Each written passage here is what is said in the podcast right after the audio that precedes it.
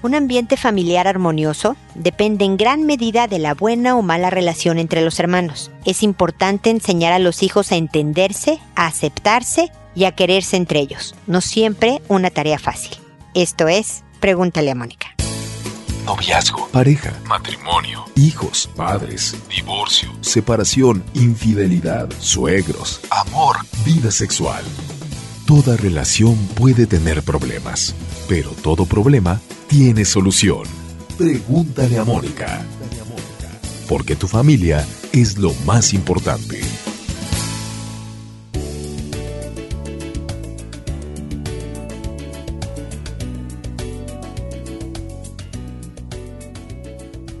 Bienvenidos amigos una vez más a Pregúntale a Mónica. Soy Mónica Bulnes de Lara. Como siempre, ya lo saben, feliz de encontrarme en este espacio porque la verdad es que sí me hace muy feliz este espacio hace eh, muchos años que lo tengo, ya vamos a cumplir 12 años de estar juntos y ojalá pudiera, ojalá mi trabajo, el resto de mi trabajo, me permitiera poder grabar diario y apurarme con sus consultas. Saben, los que les voy a contestar hoy y los que le he contestado antes, que estoy muy retrasada en mis tiempos, pero como dice la canción, no es falta de cariño, los quiero con el alma, pero verdaderamente a veces los tiempos entre mi trabajo regular, pregúntale a Mónica y la vida me es difícil pero de todas maneras estar aquí me hace muy feliz. Acuérdense, vayan a la página www.preguntaleamónica.com porque ahí están todas las redes sociales, Instagram, Twitter, Facebook, donde me pueden seguir, los libros en donde ustedes pueden encontrar ideas, prácticas concretas sobre temas bien importantes como el manejo de celulares y tablets con los hijos o una estrategia para prevenir el abuso, ya sea bullying o el abuso sexual con los hijos. Esos dos libros están allí a su, a su disposición. Información en otros episodios, vayan a la página para que estén más enterados, porque aquí de lo que queremos hablar, por lo pronto el día de hoy, es sobre este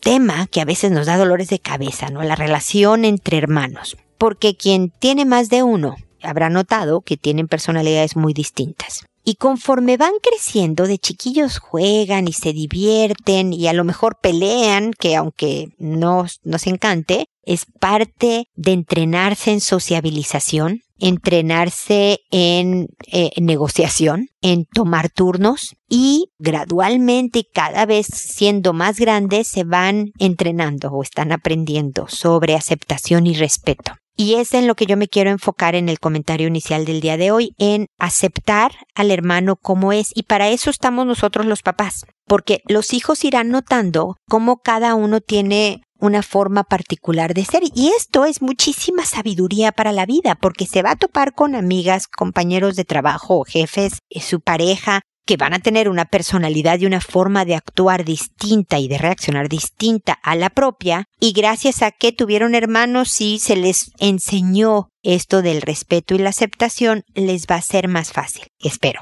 Y el trabajo entonces como papás es el de ser traductores. ¿Se acuerdan cómo les he hablado de que en la relación de pareja es necesario ser traductor?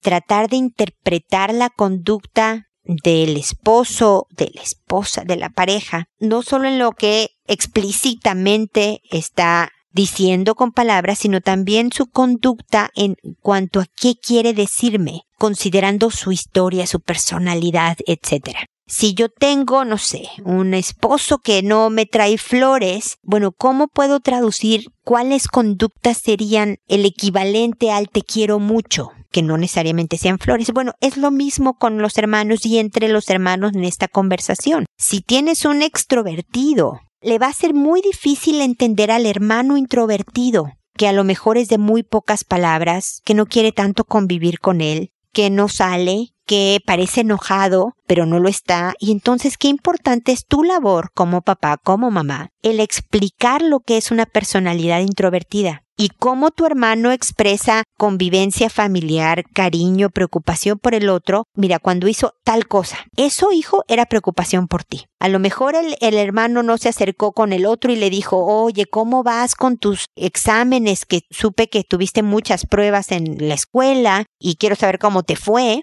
No, a lo mejor no hace eso, pero a lo mejor después de una semana llega el hermano y te dice, ¿qué pasó? ¿Menos estresado? Y como papás tenemos que decirle a este hermano, esa frase de qué onda, estás menos estresado, es que supo que tuviste una etapa mala y quiere más o menos saber cómo está. Y claro que el hermano te va a decir, oye mamá, pero pues que me pregunte directamente cómo te fue en tu examen o espero que estés más relajado. Pues siempre estamos esperando que el otro sea como somos nosotros. Y eso no funciona en la vida real. Y este es el trabajo primordial y este es el mensaje final de esta introducción. Es el de ayúdale a tus hijos a ir conociendo verdaderamente quién es su hermano y respetando las diferencias, aceptando las diferencias y definitivamente expresarse cariño desde su personalidad de historia. No es una tarea fácil, no es una tarea rápida, toma muchos años de la crianza esto, pero se puede. Bueno, con esto termino mi comentario inicial. Ustedes saben que si hay un tema en particular de la relación de hermanos o de cualquier otro familiar o personal, pueden contactarme a través de la página, en, envíame tu pregunta, están los botones en la página. Y ahora me dispongo a responder sus consultas, que están, eh, las respondo en orden de llegada, le cambio el nombre a todo mundo, agarro nombres de internet y voy por orden alfabético para ordenarme. Y trato de quitar todo lo que las puede identificar, así que estén tranquilas y tranquilos. Su identidad está resguardada, nadie sabe quiénes son ustedes. Además, no saben si de qué país son, porque puede ser mexicana viviendo en Tumbuctú, me pudiste haber escrito de México, puede ser de cualquier país de Latinoamérica donde se hable español, es nadie sabe nada, así que todos tranquilos, pero los temas y contesto en audio es así porque mucha gente que no me escribe o que incluso me ha escrito antes al escuchar mis comentarios de alguna consulta, pueden encontrar una idea, una sugerencia que les sea útil en una situación similar. Y lo que busco a través de esta plataforma es tratar de alcanzar a la mayor parte de personas para ser de utilidad, para ayudarles en algo.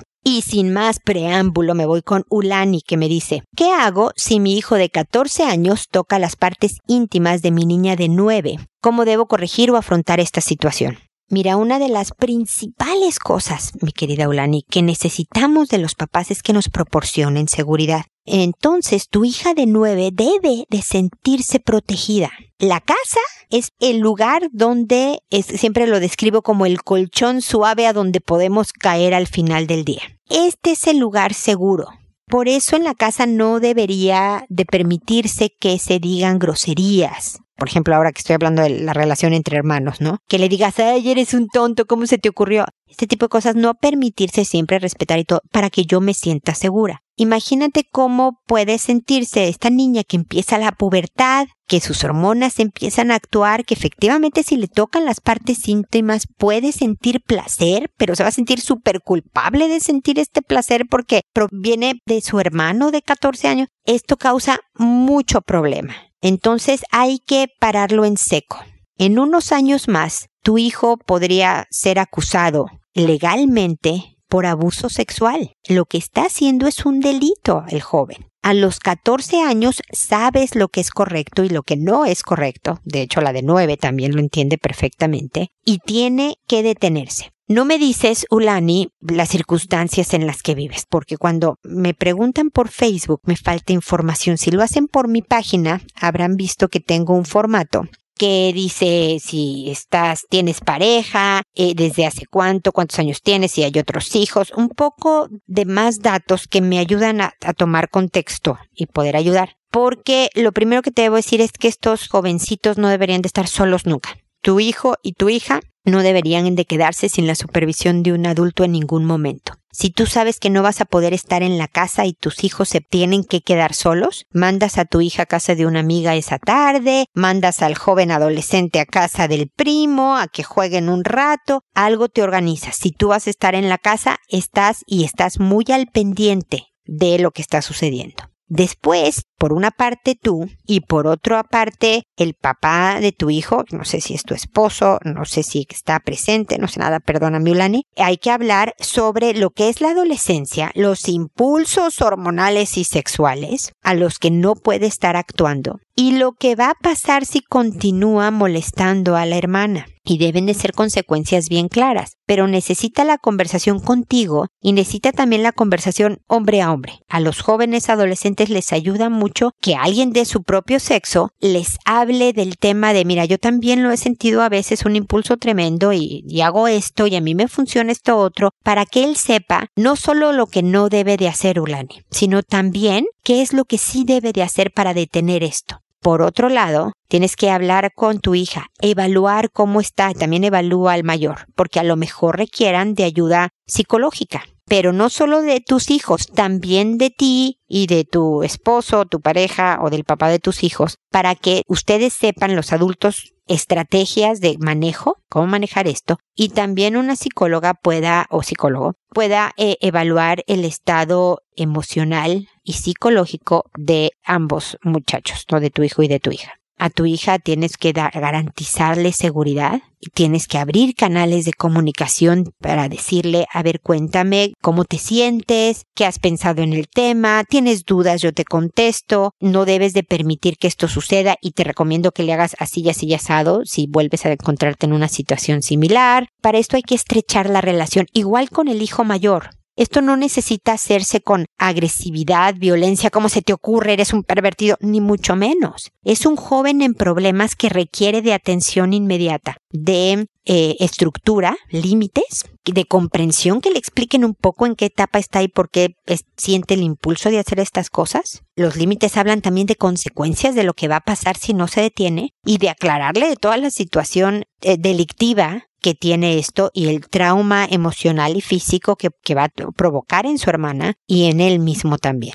Entonces hay mucho por hacer, mi querido Lani, hay que ponerse las pilas, es difícil, eh, como papá te entristece profundamente, te asusta, te enoja de todo. Ojalá me permitas acompañarte y que podamos seguir en contacto. Yo sé que no contesto con la premura que tú quisieras, pero estoy aquí y te voy a hacer mis comentarios y te voy a acompañar. Así que ojalá me sigas escribiendo porque de verdad me gustaría saber que todo está mejor en tu familia, ¿ok? Seguimos en contacto. Luego está Vera que me dice, hola Moni, tengo ya desde hace un tiempo la sensación de que me voy a separar. Te cuento que no tengo una buena relación con mi papá y él se fue cuando yo tenía 13 años. Tengo actualmente poco contacto, pero el tema es que no quiero que mis hijos se queden sin papá y es por eso que lucho constantemente para que así suceda. Pero cada vez que tengo una discusión, mi primer pensamiento es, yo no sirvo para estar casada, te cuento el problema. Mi marido y yo en general nos llevamos bien. Sin embargo, siento que no me quiere porque nos casamos estando embarazada. Yo ya tenía una niña en ese entonces y él siempre la ha visto como suya. Pero el problema es que salí embarazada nuevamente y después de mucho insistir de mi parte se casó conmigo pero siento como que en realidad no lo hizo por sentimiento de querer compartir su vida conmigo, sino porque él es muy responsable. Me queda claro que adora a los niños y es un buen papá. Sin embargo, siempre está metido en el celular. Si le hablo, está tan metido que no escucha la primera, así que tengo que hablar más veces. Si estamos cenando, está en el celular y no convive. Si estamos viendo la tele, también se pone con el celular. No sé qué tanto vea, la verdad. Yo he resistido la tentación de husmear en su celular, pero a veces me pregunto qué es tan interesante. ¿Pueden todas sus conversaciones ser más importantes que nosotros, su familia? Obvio, ni puedo preguntar con quién habla o si está trabajando porque en ese instante se molesta. Así que mejor me quedo callada y hago como que no pasa nada. Nunca te había escrito y me decidí a hacerlo porque en unos de tus podcasts escuché una señora que tenía 18 años de casada y decía que se sentía apagada y ya no tomaba decisiones y que el marido siempre con la cara de enojado y me sentí identificada. Yo aún no estoy así, pero siento que si sigo callada y con ese sentimiento se me va a ir la vida. Yo era muy positiva y feliz y tengo un par de años que conforme pasa el tiempo, más apática y enfadada me siento. Me siento deprimida constantemente y lloro cuando ya todos están dormidos. A veces me repito que es normal y me digo una y otra vez que así son los matrimonios. Escucho tus consejos y según yo acepto a mi cocodrilo. O tal vez no lo acepto porque el celular es una extensión de él. No sé si debo seguir haciendo como si nada pasa. Aunque creo que él es el que no me acepta a mí. Siempre me regaña por todo, que si consiento demasiado a los niños, que si lavo mal los platos, etc. Él dice que todos nuestros problemas son porque tenemos mala comunicación. Y estoy de acuerdo, pero prefiero no decirle nada a discutir porque a él le dura dos horas lo enojado y a mí dos días. En fin, son tantas cosas que no sé cómo llevarlas. Ojalá me puedas dar unas ideas. Gracias, saludos. Pues qué bueno que me escribiste, Vera, porque, porque no es normal. No es normal llorar cuando todo el mundo está dormido. No es normal perder la chispa que antes tenías. No es normal irte apagando de a poquito. y sentir que se te va a ir la vida no es normal. O sea, los matrimonios tienen etapas muy buenas y etapas muy malas. Y ojalá estemos trabajando para que las etapas muy buenas sean muchas y muy largas y las malas sean esporádicas y cortitas. Pero efectivamente tu matrimonio está en serios, en serios problemas. Y aquí hay una revoltura de temas históricos. Por ejemplo, una es que lo primero que me contaste para decirme que tu matrimonio estaba mal es la mala relación que tienes con tu papá. Y fíjate qué importante es la relación con los papás, porque esa es la primera relación de una mujer con un hombre. Tu relación con tu papá fue tu primera relación con el otro sexo. Y no fue una buena. Y además se fue en una edad bien vulnerable a tus 13 años. De alguna manera esto está impactando en tu relación de pareja. Y luego, como te casaste embarazada y medio presionando al marido, aquí traes medio culpas de cómo empezó tu relación y medio el, no, no es resentimiento, pero el mal sabor de boca de sentir que él lo hizo por responsabilidad y no por un amor apasionado. Eh, yo he estado hablando de personalidad y de entendernos y traducirnos con respecto al tema de los hermanos, como habrás escuchado al principio, Vera. Pero y usé un ejemplo también del marido, ¿no? De, de la pareja. Entonces, cuando estamos casados con alguien muy responsable, como es tu marido, tiene enormes ventajas. Es muy trabajador, se concentra en la familia, adora a los hijos, es a veces más estricto disciplinariamente que los que no somos tan perfil perfeccionista y responsable al 100%, no sé, pero es poco romántico, es mal manejo de emociones, no sabe cómo actuar cuando lo relacionado son sentimientos, pero esto no tiene nada que ver con lo que siente en el corazón. ¿Te acuerdas que estaba explicando cómo el introvertido, a lo mejor de muy pocas palabras, no muestra gran afecto al hermano y le suelta una frase que parece fría o alejada? ¿Y esa es su muestra de cariño? Estoy segura de que a través de los años tu marido fue expresando muestras de cariño, pero como tú tenías toda esta historia de en realidad yo lo presioné para casarnos y yo estaba embarazada y él no quería, pasaron a lo mejor desapercibidas estas muestras. A lo mejor, verá, no los conozco, no te conozco a ti, no conozco a tu marido. Estoy por experiencia profesional, por experiencia personal también conociendo a muchos matrimonios. Te puedo decir que estas cosas suceden no está bien que se la pasen el celular. Y si tienen hijos que ya deben de estar rayando en segunda infancia, pubertad, tal vez adolescencia, pongan la regla y en esta casa que tengo puro joven adulto, mis hijos tienen 22, 23 y 25, para que veas qué ordenada soy. Este, aplica cada vez que nos sentamos a la mesa el cero pantallas. Es una regla inamovible para todos. Papás e hijos no tenemos el celular en la mesa no lo tenemos ojalá ni siquiera visible porque ya sabes que vibra o se prende en la pantalla y provoca distracciones. Entonces lo dejamos en otro lado o lo tenemos guardado en un bolsillo que si sientes que vibra te aguantas porque la regla es mientras estemos sentados y comiendo es cero pantallas. Eso puede ayudar a la convivencia con tu marido. Se va a ver obligado por ser un buen ejemplo para los hijos, o sea, el que le gusta hablar de educación apropiada de los hijos, a convivir un poco más les sugiero, ojalá quisieran, ir a una terapia de parejas, porque si el problema es comunicación, esto de traducirse, porque este es tu cocodrilo, que tiene sus enormes pros y sus enormes contras. Y tú eres otro cocodrilo, Vera. Tú tendrás también tu larga cola que te pisen, como todos lo somos en las relaciones de pareja yo soy un cocodrilo para mi marido y un día lo voy a invitar a que él diga su opinión para que vean cómo sí.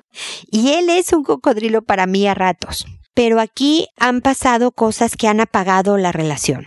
Y yo creo que es importante ponerla sobre la mesa y soltar muchos temas y de verdad lanzarse. Hace poco puse en redes sociales un video que tengo en YouTube muy viejo, ¿eh? Es del 2009, imagínate la antigüedad. Ahora es el 2017, por si alguien en años futuros escucha este podcast. Pero hablaba sobre el matrimonio divertido, que el matrimonio debería de ser divertido. Esta fama que tienen que es un encadenamiento, es la prisión, qué horror, y los matrimonios son horribles.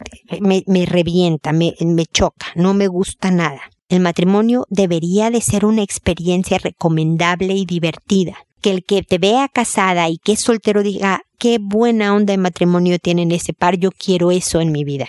Que seas ejemplo de lo que es. Eso es como debemos de trabajar. No siempre es fácil, tú lo estás viendo, Vera. Pero no hagas nada, no te calles, pero no hables en reclamo, en rechazo, en distancia. Haz lo que construya, pero lo que funcione. A lo mejor, en vez de hablar más fuerte para que te oiga porque trae el celular, llega y abrázalo por la espalda.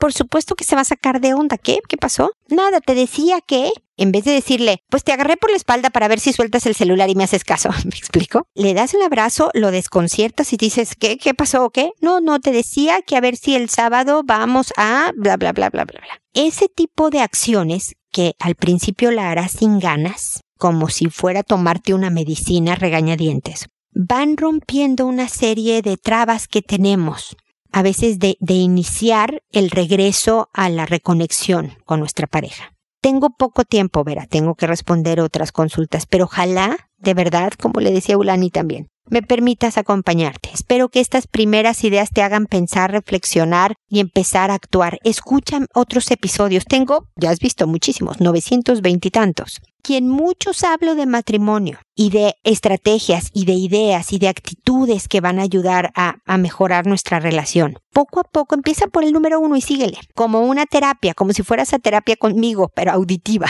¿no? No es terapia, acuérdate que este es un programa, nada más, pero por lo menos vas a escuchar conceptos, principios, fundamentos que puedan ayudarte, Vera, porque yo de verdad me dedico a ver por la pareja, a tratar de que se mantengan juntos, no solo para que sus hijos tengan papá, sino por ti, por él, por los dos también. Es primero ustedes y luego estos hijos, ¿ok?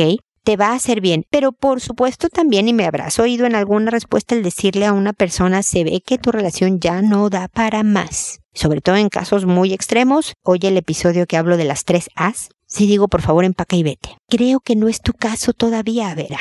Por favor, escucha mis episodios, reflexiona sobre lo que te estoy diciendo yo y sigamos en contacto. Ojalá te ayude lo que te estoy comentando. Luego está Whitney que me dice, hola Mónica, no, hola Moni me dice, quiero darte las gracias por todos tus consejos que me han servido muchísimo.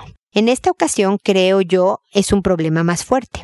Cuando tenía cinco años mis papás se separaron y mi papá se fue de casa y mi mamá se fue con la que sería su nueva pareja. Mi hermana mayor y yo nos quedamos viviendo unos años con mis abuelos maternos. Pasado el tiempo, mi mamá volvió por nosotras y nos llevó a vivir con la que era su pareja. Trató de recuperar el tiempo perdido y estaba muy arrepentida. Siempre nos pedía perdón por habernos dejado. Sé que no tengo que juzgar a mi madre, pero hasta ahora, a mis 21 años, me viene saliendo la frustración de cuando mi mamá nos dejó. Yo amo a mi mamá, pero siento mucho rencor, reproche y a veces coraje. He intentado cambiar con ella porque eso ya pasó hace muchos años, pero es que ella no sabe lo mucho que me dolió que me dejara, que aunque yo era muy pequeña, recuerdo las cosas y siento rencor. No sé cómo quitarme eso de mi pecho. Yo peleo mucho con ella por lo mismo. Siempre quiero llevarla a la contraria. Busco algo mal que haya hecho para poder echarle en cara hasta el grado de hacerla llorar. Me siento muy mal por lo que hago, pero a veces lo hago sin intención. Reacciono y sé que está mal, pero en lugar de pedirle disculpa, mi orgullo puede más y nos dejamos de hablar por días. Ya no sé qué hacer, gracias por tu ayuda.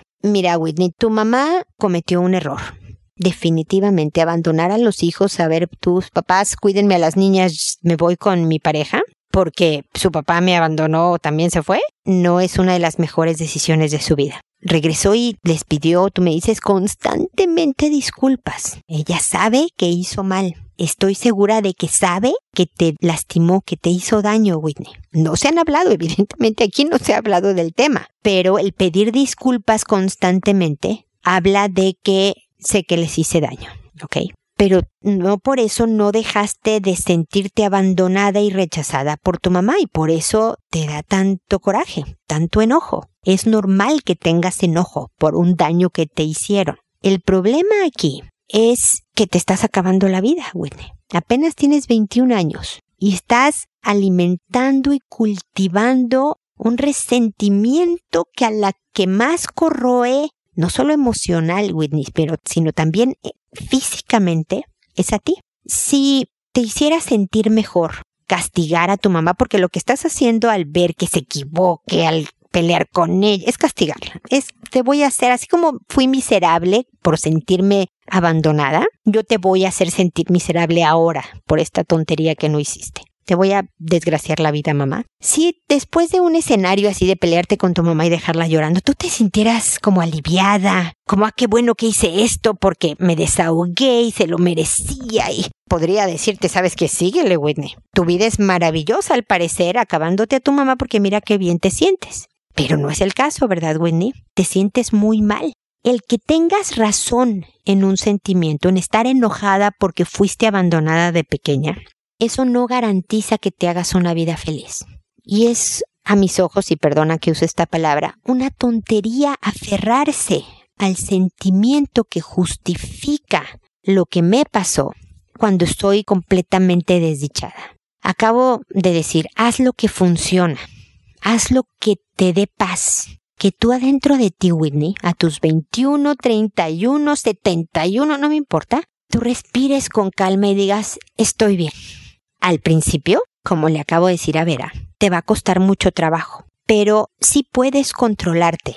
La verdad es que me dices, es que no me doy cuenta y chin, ya la lastimé. La verdad es que generalmente nos damos cuenta, ¿eh? No somos tan tontas. No voy y le grito a mi jefe porque no tengo control de mí. O no voy y le digo a un policía, ¿por qué me detuvo usted que no ve que yo tengo pri Te controlas aunque estés enojada o la gran mayoría de las personas nos controlamos porque no nos conviene y decidimos no controlarnos con otras personas por las razones que tú nos acabas de explicar. Entonces sí puedes controlarte. Y lo debes, voy a usar también este término, debes de hacer aunque no tengas ganas. No nos podemos esperar a que tú tengas ganas de ya no pelear con tu mamá, a que tú ya no sientas ira, a que tú te sientas eh, superado el tema del abandono de la infancia. No es ahora la que tu vida está en problemas, es ahora la que esta relación tan importante se está deteriorando de manera eh, fundamental, horrible. Entonces, aunque no tengas ganas, aunque los sentimientos no te acompañes, actúa como si no te hubiera hecho daño tu mamá.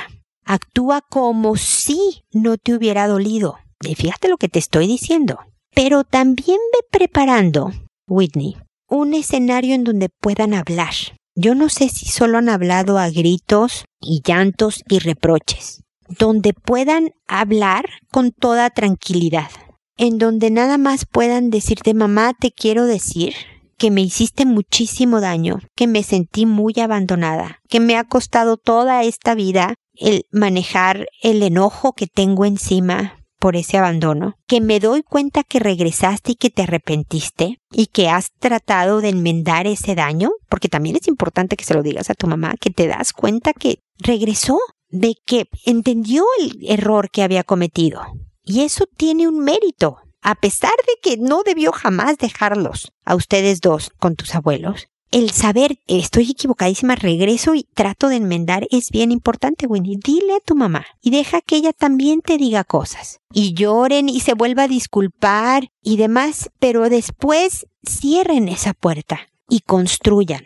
Acérquense. Haz lo que te acerca, Whitney. Es posible que si no lo puedes manejar necesites ayuda terapéutica, pero creo que podrías, tú sola, Creo que si estás pensando quiero una buena vida, quiero paz, este orgullo que ha sido tan poderoso en tu vida, espero que el deseo, la ansiedad de paz y de, de tranquilidad y de una conciencia limpia se convierta poco a poco en algo mucho más poderoso y puedas disculparte cuando hayas hecho mal y poder acercarte a tu mamá a pesar de que la primera eh, impulso, el primer impulso es, es de alejamiento y de rechazo.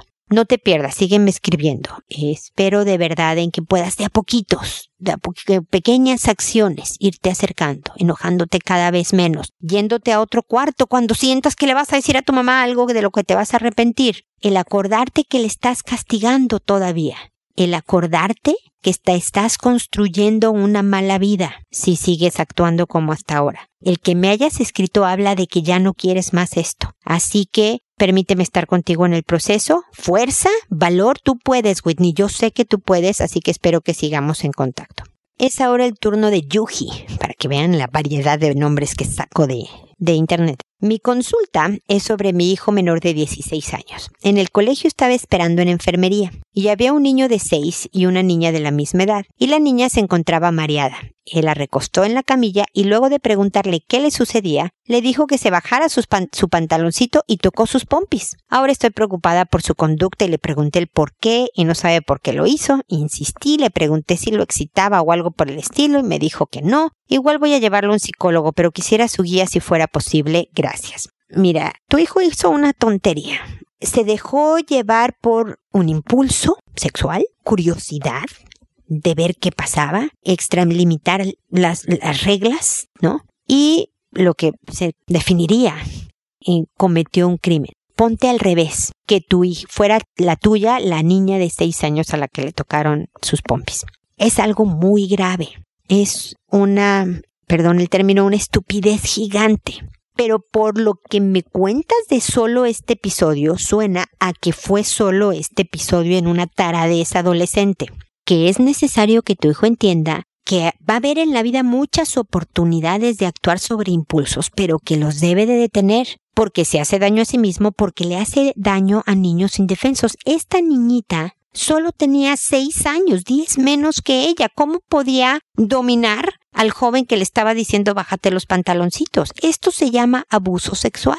Y en dos años más tu hijo podría ir a la cárcel por este crimen. De hecho, podría ir al, al, ¿cómo se llama esto? La cárcel de menores o cómo se llama la cuestión juvenil. A los 16 todavía, si los papás de esta niña entablan una demanda. No es menor lo que hizo, pero también es importantísimo que él sepa entender por qué sucedió, porque sí hay un porqué, y cómo puede evitar que vuelva a suceder no debe de estar solo con niños de menores, de, te iba a decir de 6 años, pero en realidad es con menores de edad, que él debe de practicar todas estas estrategias que le impidan volver a caer en dominio de sus impulsos hormonales, sexuales y demás. Ojalá si lo llevas con el psicólogo, también tú vayas y que el psicólogo dé estrategias en casa, pero que sobre todo él sepa qué fue cómo puede, qué sí debe de hacer. Porque una de las cosas que le sugiero a los papás es que le diga a los hijos, a ver, si ves que te estás quedando solo con niños chiquitos y no estás confiando mucho en ti porque a los 16 no eres tan confiable en los impulsos, hijo, los impulsos veces son muy poderosos, inmediatamente ve donde hay adultos.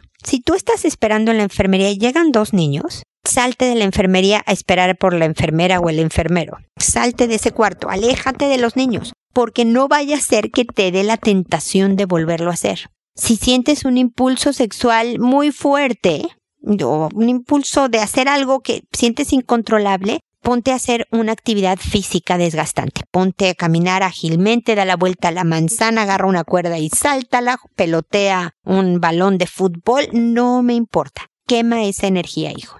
Eso tienes que hacer. Habla conmigo, habla con tu papá, habla con tu abuelo al que le tienes tanta confianza, habla sobre lo que estás diciendo. Da mucha vergüenza a veces, pero créeme, todos hemos estado ahí, hemos tenido impulsos inapropiados y hemos tenido que aprender a controlarlos, hijo. Entonces es mejor hablarlo a quedarte solo y decir, solo a mí me pasa y qué mal y, tener tentaciones más grandes. Me, me, estoy explicando, Yuji, sobre qué perspectiva ayudar a tu hijo, porque necesita ayuda. Hizo algo gravísimo. Afortunadamente, al parecer, solo le tocó sus pompis, pero no le quita gravedad, abusó de una pequeñita. Y es importante que tenga conciencia, que sepa qué hacer al respecto y que se sienta apoyado, querido, pero también limitado por sus papás. Que esto no puede volver a suceder. Cariñosa firmeza es fundamental. Espero que estos comentarios te, sirvan. Yuji, en el manejo sabes que podemos seguir en contacto por si eh, cualquier otra duda adicional saliera. Y espero también amigos que nos volvamos a encontrar en un nuevo episodio de Pregúntale a Mónica y por favor no se les olvide hacer todo con amabilidad. Hasta pronto.